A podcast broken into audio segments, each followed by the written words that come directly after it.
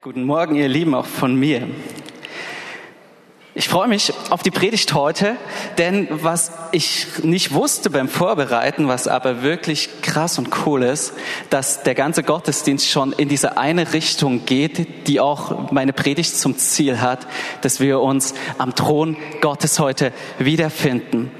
Die Predigt ist entstanden aus ganz persönlichem Erleben. Wir waren einfach so in diesem Jahr durch Krankheitsphasen und verschiedenste Sachen ziemlich doll herausgefordert und es war immer wieder so ein gewisser Druck da, der echt ermüdend war. Und gleichzeitig sieht man ja allgemein, auch wenn man unsere Welt betrachtet, es ist eine Zeit, wo die Dinge nicht leichter werden, wo die Dinge nicht klarer werden. Ja, wir sehen es politisch, dass irgendwie unsere super sicher geglaubte Demokratie hier und da ins Wanken gerät. Man weiß gar nicht mehr so richtig, womit man in den nächsten fünf Jahren heizen soll. Wir stehen an einem Punkt, wo wir äh, darüber diskutieren, wie viel Ungehorsam ist eigentlich erlaubt, wenn es einem höheren Zweck dient.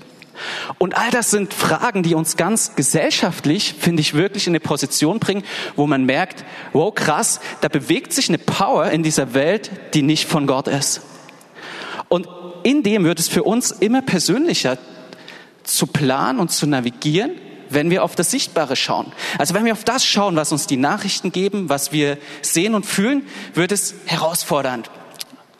Und dann kommen eben noch, wie gesagt, ich glaube, das betrifft nicht nur mich, auch einige persönliche Herausforderungen dazu. Wir merken, boah, Jesus, ähm, das Leben dürfte doch theoretisch auch leichter sein.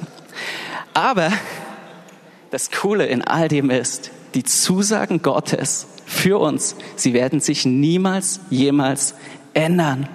Und die Zusage, die Gott mir gerade in dieser Zeit gegeben hat, steht in Hebräer 4, Vers 15 bis 16. Und das ist unser Predigtext, den möchte ich jetzt vorlesen. Hier schreibt der Schreiber des Hebräerbriefs, denn wir haben nicht einen hohen Priester, der kein Mitleid, Mitleid haben könnte mit unseren Schwachheiten, sondern einen, der an allem versucht worden ist, in ähnlicher Weise wie wir, doch ohne Sünde. So lasst uns nun mit Freimütigkeit hinzutreten zum Thron der Gnade, damit wir Barmherzigkeit erlangen und Gnade finden zu rechtzeitiger Hilfe. Das ist unsere Einladung in Zeiten von Herausforderungen von Zeiten von Schwachheiten. Da ist einer, der Mitleid hat. Und zu dessen Thron dürfen wir kommen. Und der hat nicht nur Mitleid mit uns, sondern er befähigt uns, herauszukommen. Er gibt uns Hilfe, er gibt uns Gnade, er gibt uns Barmherzigkeit. Er gibt uns den Ort, wo es uns richtig, richtig gut gehen darf. Hier vor diesem Thron ist unser Zuhause. Und ich möchte uns heute drei Punkte mitgeben, die mir persönlich wichtig geworden sind in Betrachtung dieses Sachverhalts, was es bedeutet, in dieses Zuhause bei Gott einzugehen. Und ich glaube, das soll die Ermutigung an diesem Morgen sein. Und der erste Punkt ist, das hat Volker in der Einleitung schon, ohne dass wir es abgesprochen haben, sehr betont. Das finde ich super cool. Ich werde es jetzt einfach nochmal unterstreichen. Dieser Thron Gottes, der befindet sich nicht im Sichtbaren, sondern in einem unsichtbaren geistlichen Raum. Das heißt, der Thron Gottes ist kein Ort auf dieser Welt, zu dem wir hinpilgern, sondern ein Ort im Unsichtbaren. Und es ist jetzt ein Stück weit ein No-Brainer, das ist logisch und keinen wird das überraschen. Aber es ist wichtig, dass wir im Bewusstsein dieser Realität, himmlischen, unsichtbaren Realität unser Leben führen. Denn nur dann werden wir es erleben. Und uns muss auch bewusst sein, diesen Raum, diesen Thronraum, den hat Jesus für uns aufgeschlossen, als er im Sichtbaren den Vorhang zerriss. Es war nicht schon immer so, dass man einfach zum Thron Gottes gehen konnte und sagen, Gott, hier bin ich, ich will deine Gnade, ich brauche deine Hilfe, ich brauche deine Barmherzigkeit. Das ist ein Segen, das ist eine Gnade, das ist ein Geschenk, den Jesus für uns mit seinem Blut erworben hat dass wir in diesen Thronraum reingehen dürfen, im Hier und Jetzt. Und wenn wir eine Begegnung mit Gott wollen, müssen wir diesen Raum Gottes im Glauben betreten. Im Glauben bedeutet, wir halten etwas für wahr, was wir nicht sehen, was wir nicht messen, was wir nicht fühlen und verstehen können. Fühlen manchmal schon, aber sehen meistens nicht. Und das ist der Ort, wo wir uns Gott nahen und hier begegnen wir den Vater.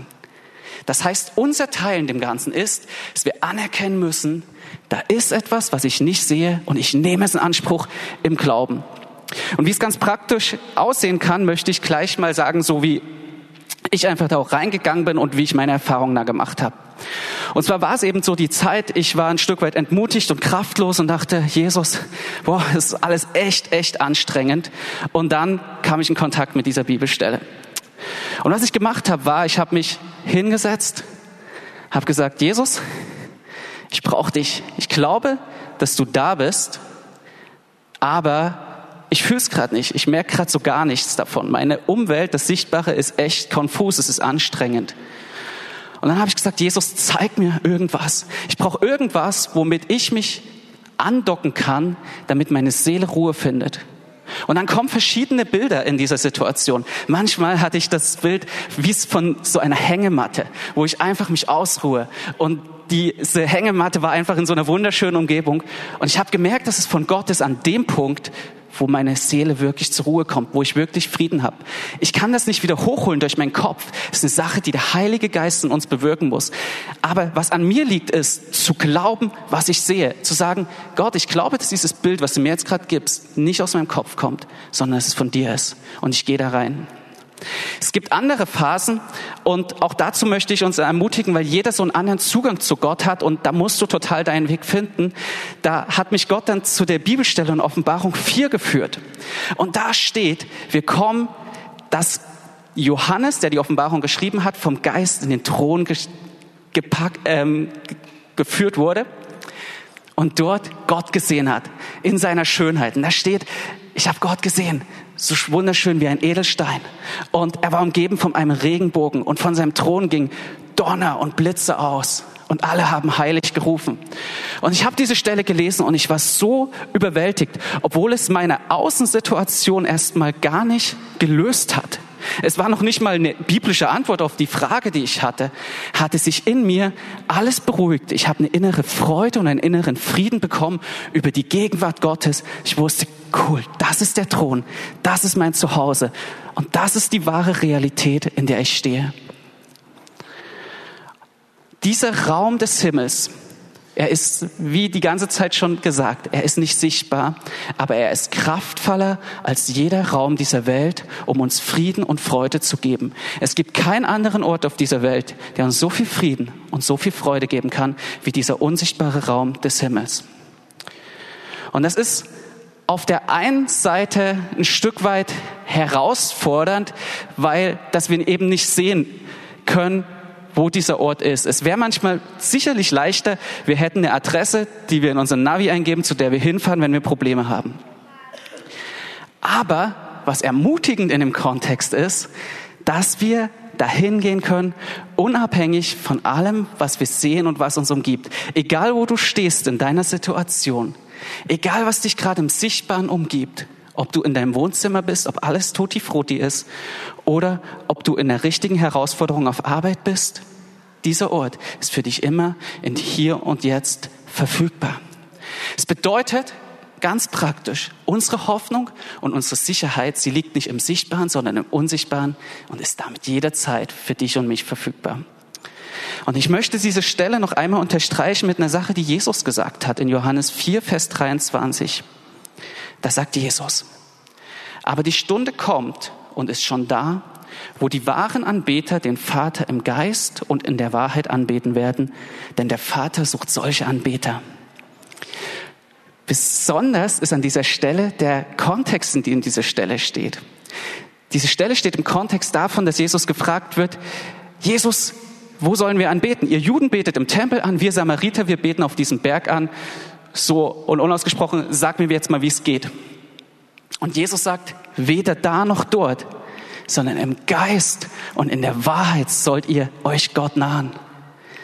Und wir Menschen sind so gepolt, dass wir natürlicherweise immer einen sichtbaren Ankerpunkt haben. Und das kann zum einen, und in vielen Religionen ist das ja auch so, ein sichtbarer Ort sein, eine Stadt oder irgendein Ort zum Hinpilgern.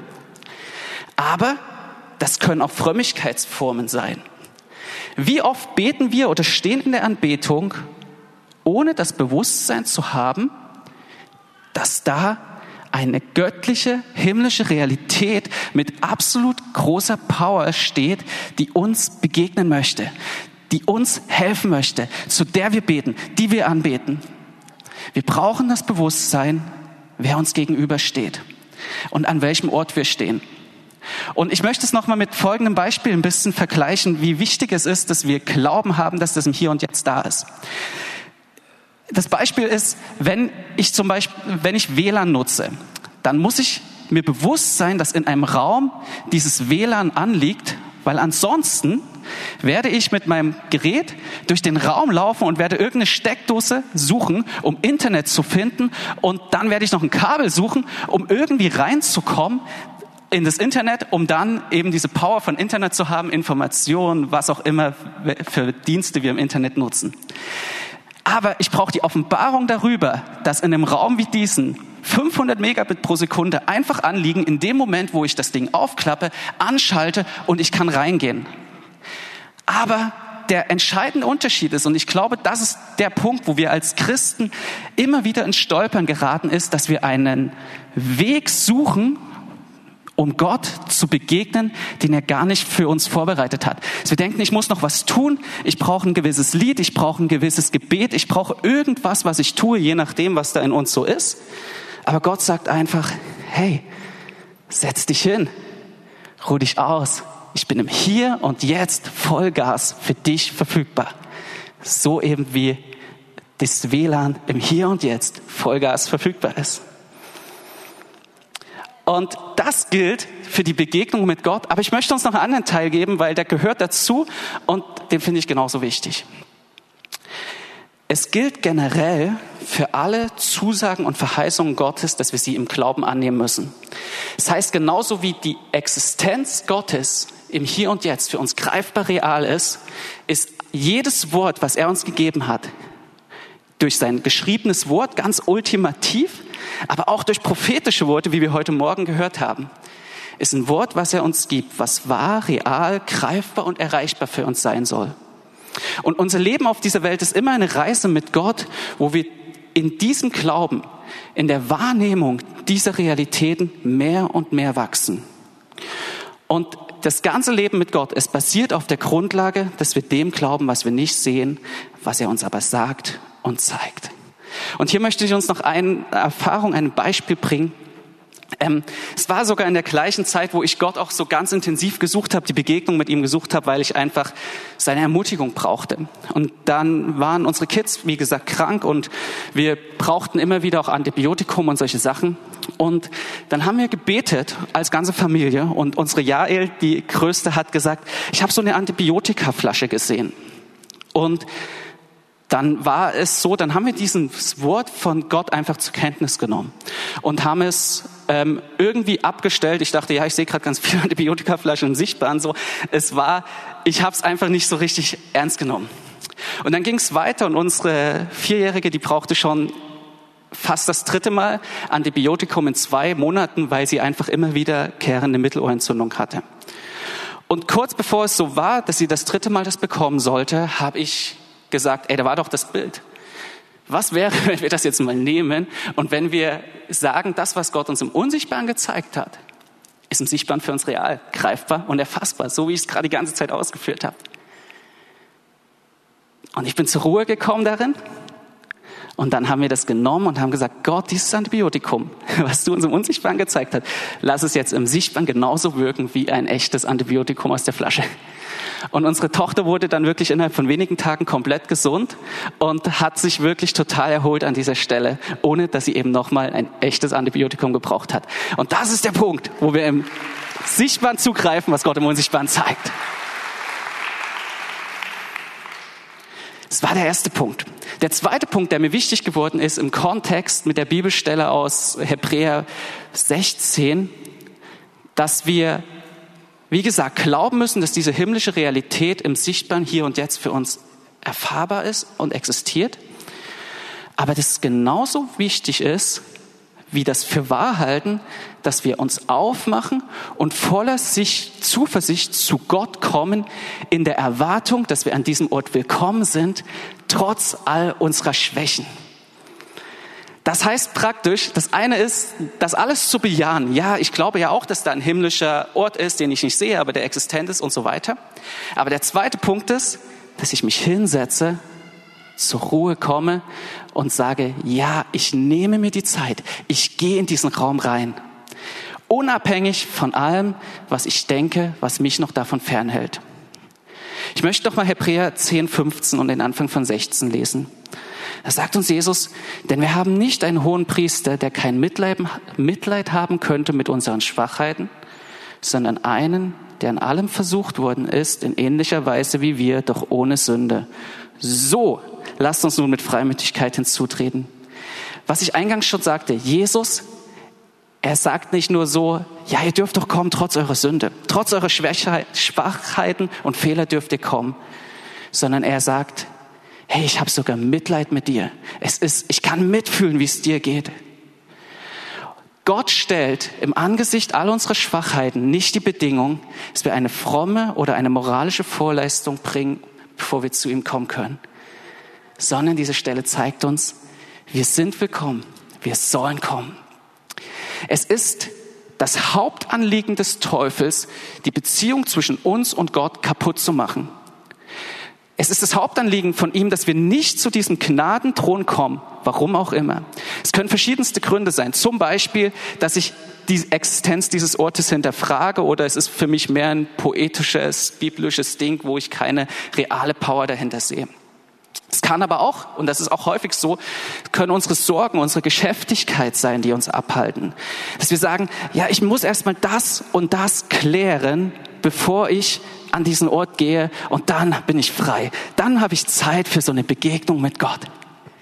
Aber es kann auch sein, und das ist mir gerade in letzter Zeit sehr häufig begegnet im Gespräch mit äh, ganz vielen Geschwistern, aber auch in einer persönlichen Wahrnehmung von mir selber, dieser Zweifel daran, dass wir an diesem Ort wirklich, wirklich willkommen sind, dass Gott es wirklich gut mit uns meint und die Fülle von allem Guten auch für mich zur Verfügung steht. Gott hätte diesen ganzen Satzteil mit Freimütigkeit hinzutreten nicht geschrieben, wenn er nicht so wichtig wäre.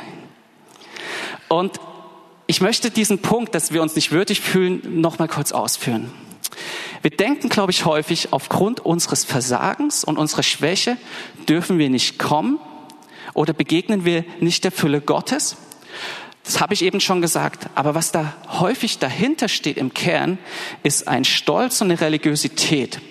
Das heißt, ich denke zu wissen, wie Gott ist, was er will und was er von mir erwartet.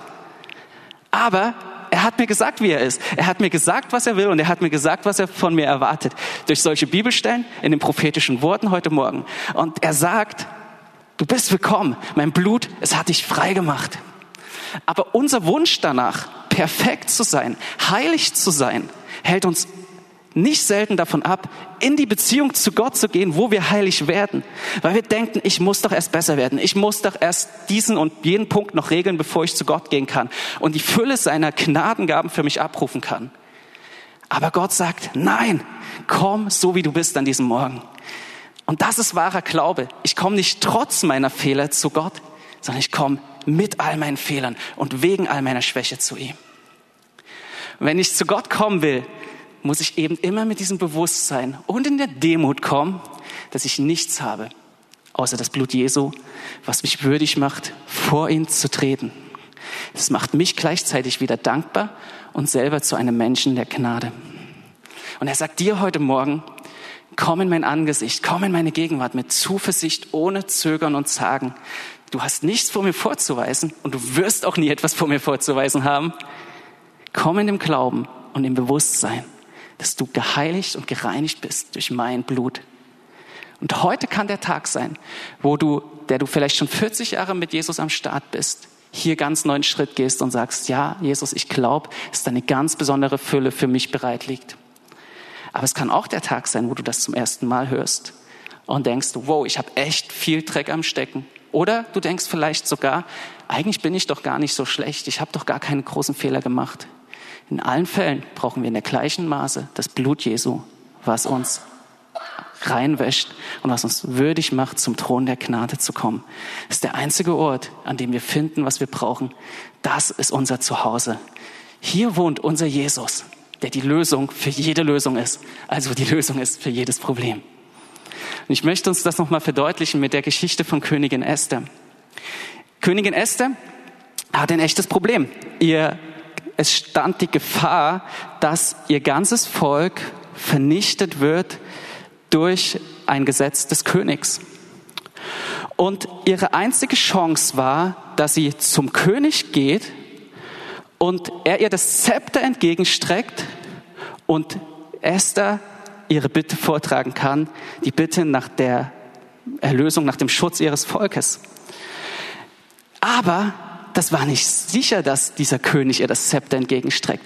Wenn sie zum König gegangen wäre und er ihr das Zepter nicht entgegengestreckt hätte, dann wäre sie, dann hätte sie das mit ihrem Leben bezahlt. Aber wir kommen mit der Sicherheit zu unserem Gott und König, dass er uns das Zepter entgegenstreckt und sagt, du bist willkommen. Was brauchst du? Sei es die Hälfte meines Königreiches, hat der König Xerxes zu Esther gesagt. Gott hat noch mehr. Er hat die ganze Fülle für uns. Aber unser Job ist, zu kommen, uns auf den Weg zu machen, im Glauben, dass im Unsichtbaren so ein schöner Ort existiert, der für uns da ist. Das war der zweite Punkt, der mir wichtig geworden ist. Also der erste, wir glauben, dass dieser Ort existiert. Der zweite, wir glauben, dass wir an diesem Ort willkommen sind. Und der dritte ist, was erwartet uns an diesem Ort? Am Gnadenthron unseres wunderbaren Vaters empfangen wir Barmherzigkeit, Gnade und rechtzeitige Hilfe. Und Erfrischung. Andere Übersetzungen sagen, wir empfangen Küsse der Barmherzigkeit. Das ist so eine starke Zusage. Das erwartet dich, wenn du vor den Thron Gottes kommst. Küsse der Barmherzigkeit, Liebe ohne Ende. Das ist unsere Einladung, das ist unsere Zusage. Das heißt, was uns am Thron Gottes nicht begegnen wird, das kam jetzt die ganze Zeit schon raus, sind nicht Gericht und Tadel. Es sind keine Handlungsanweisungen, es ist auch kein Lebenskonzept und keine Strategie, wie du jetzt die entscheidenden Schritte in deinem Leben machst könnte unter anderem unter Hilfe stehen. Aber erstmal ist es, dass wir Küsse von Barmherzigkeit und Liebe bekommen. Am Thron Gottes bist du geborgen, bist du geliebt, bist du umhüllt, unabhängig von allen Umständen. Ich gehe nochmal auf mein Beispiel ein. Ich war in der Gegenwart Gottes. Die Situation war ungelöst, aber mein Innenbefinden hat sich geändert. Ich hatte Frieden, ich hatte Freude, ich hatte neue Hoffnung bekommen. Und an dieser Stelle will ich uns einfach ein bisschen ermutigen und sensibilisieren für den Punkt, dass wir sehr, sehr viel darüber reden, dass Gott unendliche Gnade hat. Und ich feiere diesen Punkt, ich stehe zu diesem Punkt und das wird immer ein wesentlicher Punkt meiner Beziehung zu Gott ausmachen, dass ich glaube, dass da unendliche Gnade ist. Aber die Gnade Gottes, sie liegt nicht auf dem Weg rum, ich stolper nicht über sie und sie plumpst auch nicht auf mich herab sondern die Gnade Gottes, ihr begegne ich in der Gegenwart Gottes, am Thron des Vaters, in der Beziehung zu ihm. Ja, Gott lässt es regnen über Gerechte und Ungerechte. Der, er ist da, auch wenn wir nicht uns in dieser totalen jetzigen Bewusstsein an seinem Thron befinden.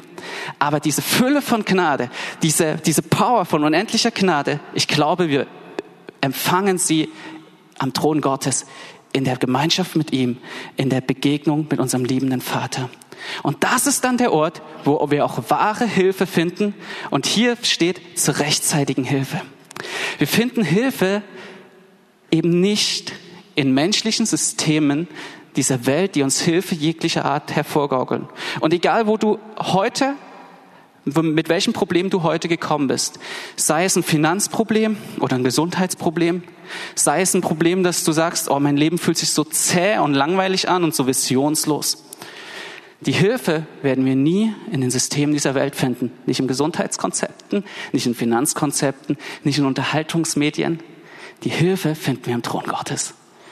Und ein wichtiger Punkt, auch für uns als Christen, die wir schon ein bisschen unterwegs sind mit Jesus. Wir finden die Hilfe Gottes auch nicht in selbstgebauten, frommen, religiösen Konzepten, in denen wir denken, noch etwas zu tun zu müssen, um den Gnadenstrom von Gottes Hilfe freizusetzen. Er hat alles für uns getan. Und unser Job besteht darin, ihm nahe zu kommen, aber wir können nichts tun, um das noch mehr freizusetzen. Und dann steht hier, seine Hilfe, sie wird uns rechtzeitig erreichen, wenn wir zu ihm kommen. Und das rechtzeitig hätte ich ehrlich gesagt, wenn ich jetzt die Bibel mir bauen könnte, wie ich will, ne, ich glaube, ich hätte es dann sofort geändert. Einfach so aus menschlichen Bedürfnissen heraus. Da hätte ich gesagt, wir empfangen Barmherzigkeit. Ich glaube, die Barmherzigkeit ist sofort für uns da. Wir gehen zum Vater und wir empfangen nicht Barmherzigkeit zur rechten Zeit, sondern wir empfangen Barmherzigkeit. Punkt aus, sie ist da. Und dann steht da tatsächlich, wir empfangen Hilfe, wir empfangen Gnade zur rechtzeitigen Hilfe. Das bedeutet zur rechten Zeit, wann unser großer und allmächtiger Gott sagt, yes, ich bin da, ich will helfen. Und weil meine Vierjährige sagte, Predigten ohne Geschichten sind super langweilig, möchte ich uns an der Stelle zwei Geschichten erzählen, wie ich diese rechte Zeit erfahren habe, damit ähm, es nicht so langweilig wird. Und zwar, ähm, einmal war es so, dass vor einem Jahr, genau vor einem Jahr, war es so, meine Schwester hat geheiratet und wir als Familie haben, beziehungsweise ganz nachgewiesenerweise Lydia und ich, zwei Wochen vorher Corona bekommen oder anderthalb Wochen vorher. Und wir haben natürlich gebetet, dass das Ding sich möglichst schnell auflöst. Und meine Frau war ähm, die, die Trauzeugin von Sophie und am Freitag war die standesamtliche Trauung und am Mittwoch war der zweite Strich ihres Corona-Tests noch dick und fett. Wir dachten, ups, ihr kennt das noch, ich glaube, es ist noch so nah, ne, dass ihr was damit anfangen könnt. Am Donnerstagmorgen war dieser Strich immer noch dick und fett und wir dachten, ups, ups. Und ich hätte mir so sehr gewünscht, dass wir ein bisschen entspannter reingehen können. Ich wollte hiermit aufbauen. Ich hatte den großen Luxus, an dem Donnerstag schon wieder mich freitesten zu können und konnte schon richtig wieder mitwirbeln. Und bei Lydia war tatsächlich am Freitagmorgen um, um acht, glaube ich, um neun war die Trauung. Ich kann mich auf die Uhrzeiten gerade nicht festlegen. Am Morgen war der zweite Strich komplett weg und nochmal getestet und sie war total, total gesund, quasi konnte hingehen. Sie hat sich auch gut gefühlt aber es war quasi unser Freibrief, wir können zur Trauung gehen. Und das bedeutet Hilfe zur rechten Zeit. Du musst Gott vertrauen, du musst dich total in seiner Barmherzigkeit wiederfinden. Du musst total glauben, dass er gut ist, auch wenn du es gerade nicht siehst, in diesen Momenten, weil du denkst, Jesus, wie soll das gut gehen? Ich hatte einen anderen Punkt, wo ich überrascht war, wie, wie schnell Gott geholfen hat, was ich gar nicht so erwartet hätte. Und auch so hilft Gott rechtzeitig. Ähm, das war vor ziemlich genau zwei Jahren. Da sind wir auf einer Bundesstraße unterwegs gewesen mit dem Auto und ich musste stark bremsen, weil im Gegenverkehr uns ein LKW entgegenkam, der einen Fahrradfahrer überholt hat. Und in dem Moment fährt mir ein Motorradfahrer hinten drauf und es hat geknallt und äh, natürlich war erstmal ein großer Schreck da und dann war die Situation am Unfallort einfach so, dass man Feuerwehr, ähm, Notarzt, Polizei, alles brauchte. Der Motorradfahrer war verletzt, das habe ich gesehen, aber wir konnten uns nicht unterhalten. Und er ging, ähm, fuhr ins Krankenhaus. Wir haben dann mit Polizei und Versicherung alles geklärt, beziehungsweise Versicherung später mit Polizei erstmal.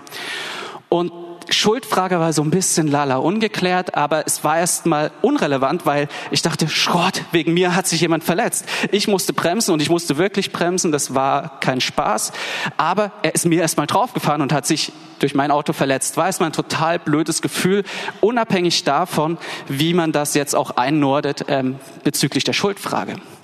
Und wir sind dann weitergefahren nach Wittenberg, weil wir da Verwandtschaft haben und die besucht haben, wollten uns noch ein bisschen die Stadt angucken. Und ich hatte so ein flaues Gefühl. Es ging mir so schlecht. Und dann sind wir durch die Stadt gegangen und so weiter mit diesen Gefühlen, so wie es uns mir eben auch ging. Und dann sind wir, nachdem wir von der Stadtkirche zu meinem Onkel gehen wollten, der am Bahnhof wohnt, haben wir einfach aus irgendeinem Grund die Straßenseite gewechselt.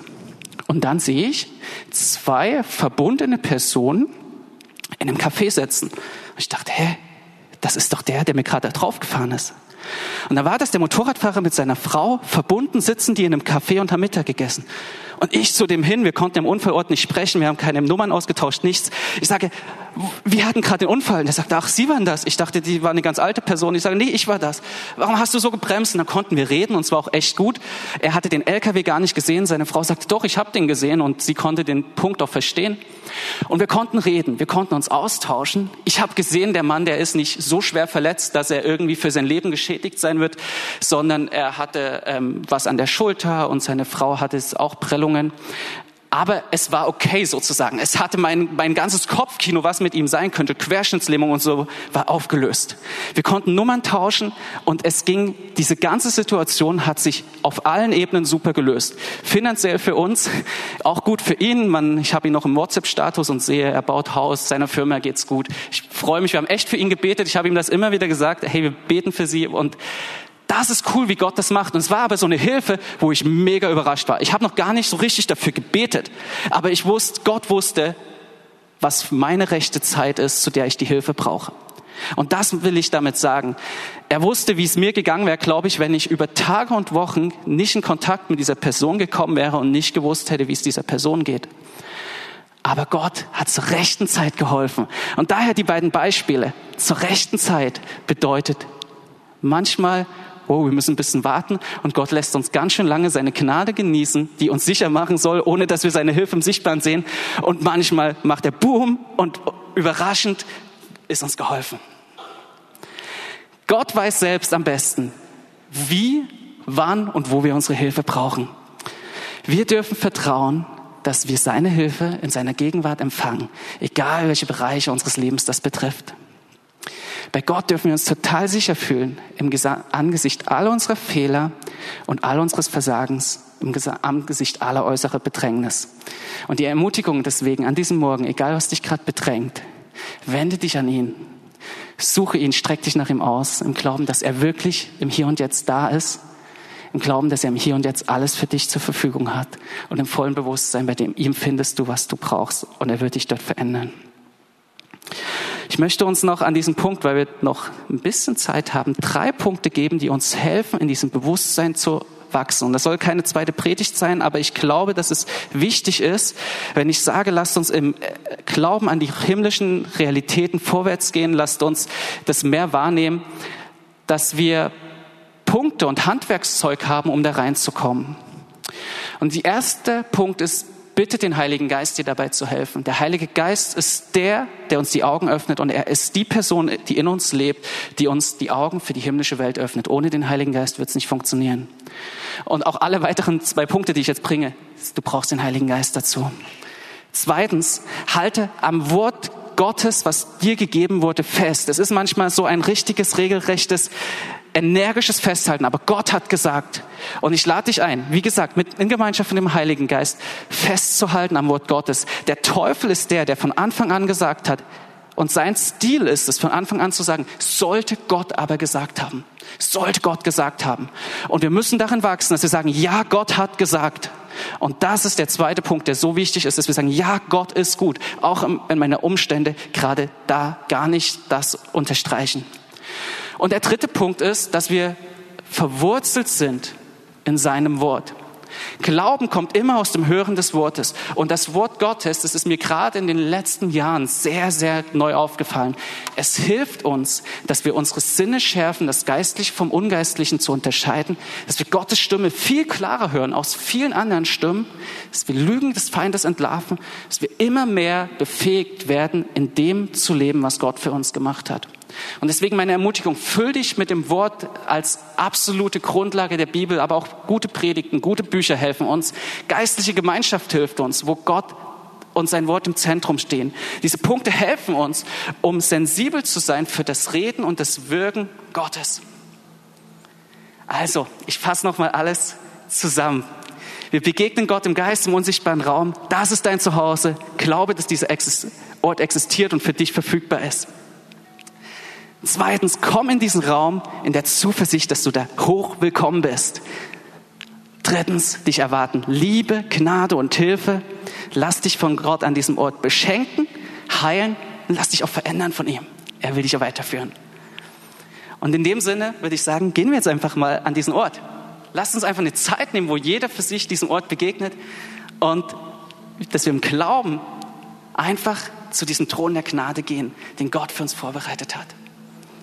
Heiliger Geist, ich lade dich jetzt ein, dass du unsere Augen öffnest und unsere Herzen öffnest, dass wir mutig vor diesen Thron der Gnade gehen. Ich lade dich ein, dass du alles, was uns ablenkt, wegnimmst, Heiliger Geist, und wir in einem Frieden vor diesem Thron stehen, der nur von dir kommen kann. Ich lade dich ein, Heiliger Geist, dass du uns die Augen öffnest, wie wunder, wunder, wunderschön unser himmlischer Vater ist.